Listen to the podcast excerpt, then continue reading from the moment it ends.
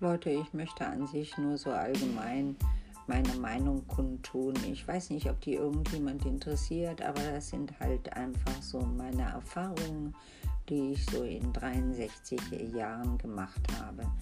Der eine mehr, der andere weniger und ich habe ganz viele positive Erfahrungen gemacht. Ich habe aber auch viele negative Erfahrungen gemacht. Kann man einfach mal sagen, es hält sich so die Waage. Ich bin auch nicht unzufrieden. Das Leben ist halt einfach so, wie es ist. Und ich freue mich. Und daher tue ich dann ab und zu mal einfach hier meinen Kommentar rein und hoffe, dass ich vielleicht dem einen oder anderen auch ein bisschen helfen kann. Ich wünsche euch was. Tschüss.